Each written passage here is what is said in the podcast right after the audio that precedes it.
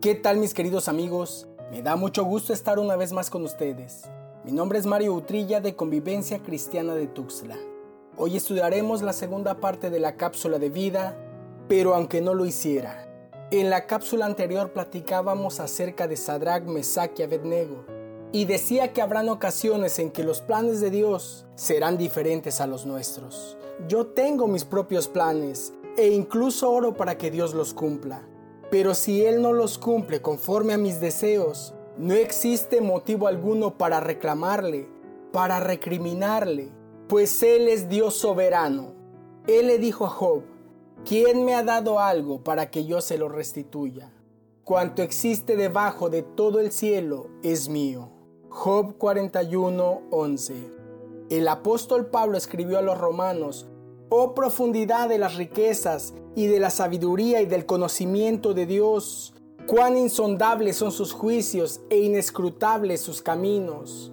Pues ¿quién ha conocido la mente del Señor? ¿O quién llegó a ser su consejero? ¿O quién le ha dado a él primero para que se le tenga que recompensar? Porque de él, por él y para él son todas las cosas. A él sea la gloria para siempre. Amén. Romanos 11, 33 al 36. Todo, absolutamente todo le corresponde al Dios soberano. Lo maravilloso es que lo quiere compartir contigo y conmigo.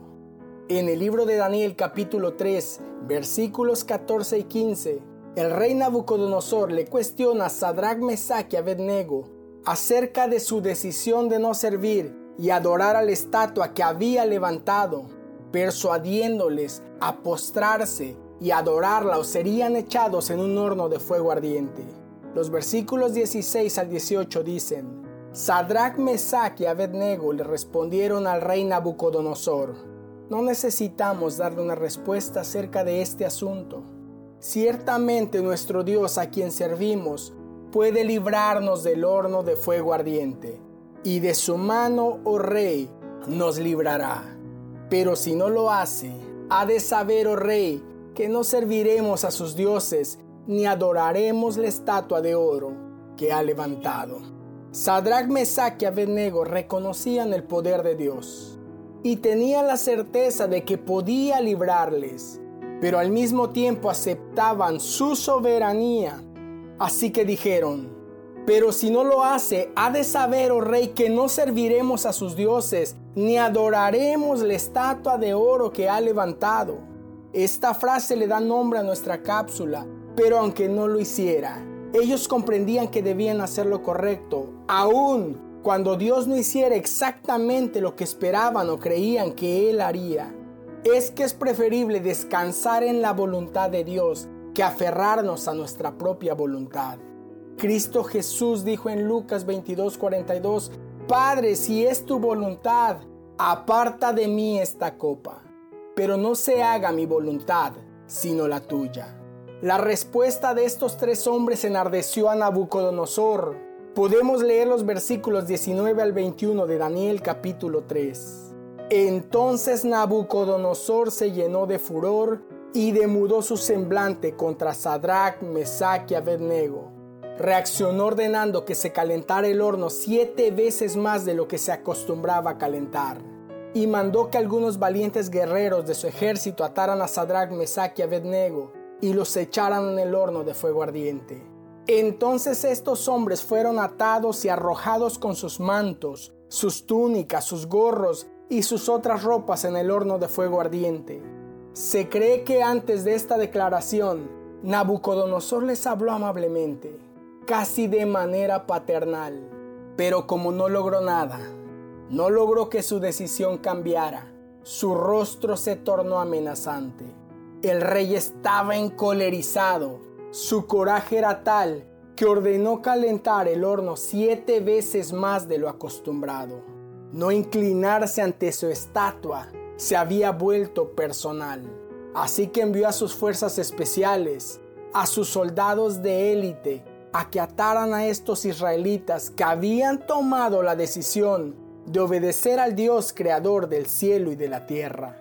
A pesar de la intensa intimidación, los hombres se mantenían con valor en su confesión de fe.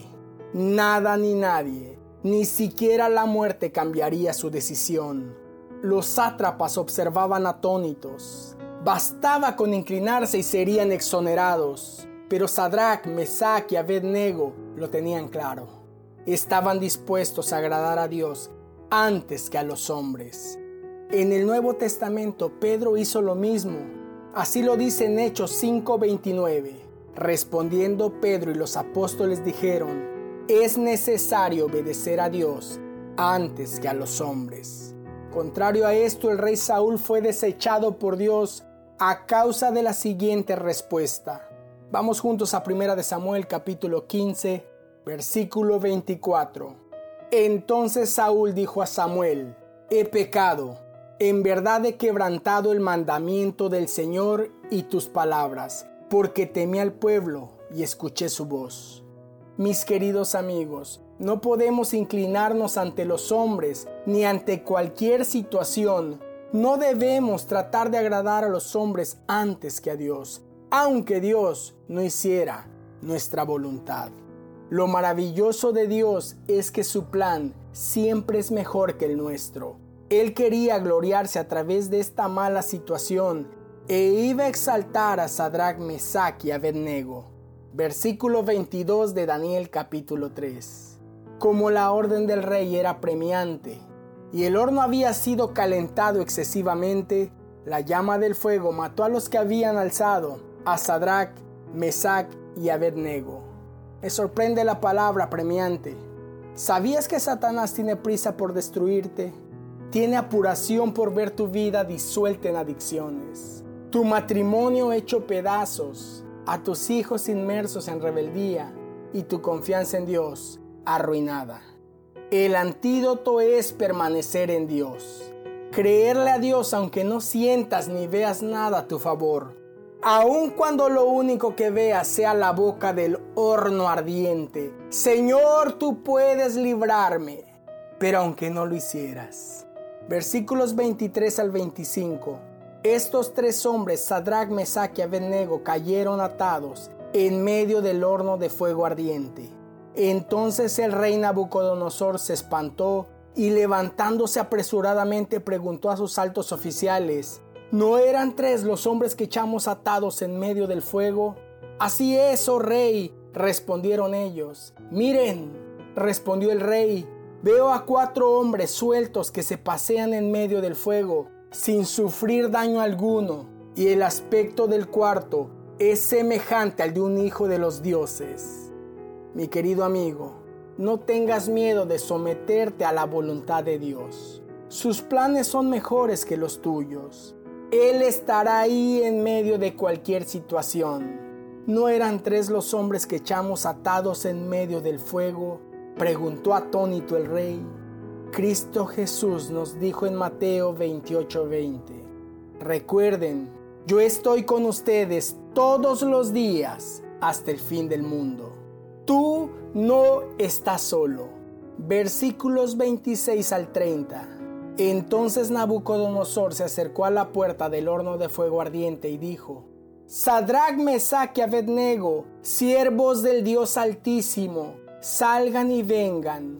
Entonces Sadrach, Mesach y Abednego salieron de en medio del fuego, y los sátrapas, los prefectos, los gobernantes y los altos oficiales del rey se reunieron para ver a estos hombres cómo el fuego no había tenido efecto alguno sobre sus cuerpos, ni el cabello de sus cabezas se había chamuscado, ni sus mantos habían sufrido daño alguno, ni aun olor del fuego había quedado en ellos.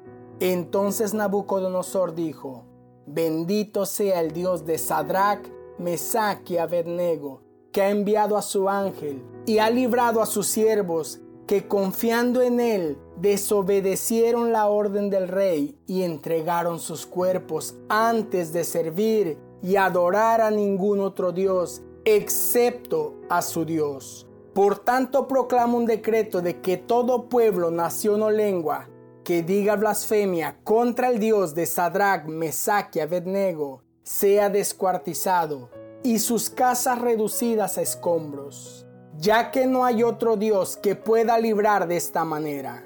Entonces el rey hizo prosperar a Sadrach, Mesach y Abednego en la provincia de Babilonia. En verdad te digo que nos conviene agradar a Dios antes que a los hombres, ya sea que vivamos o ya sea que muramos, siempre será mejor la voluntad de Dios. Anhelo que esta cápsula de vida haya sido de gran bendición. Soy tu amigo Mario Utrilla. Te envío el más grande de los abrazos.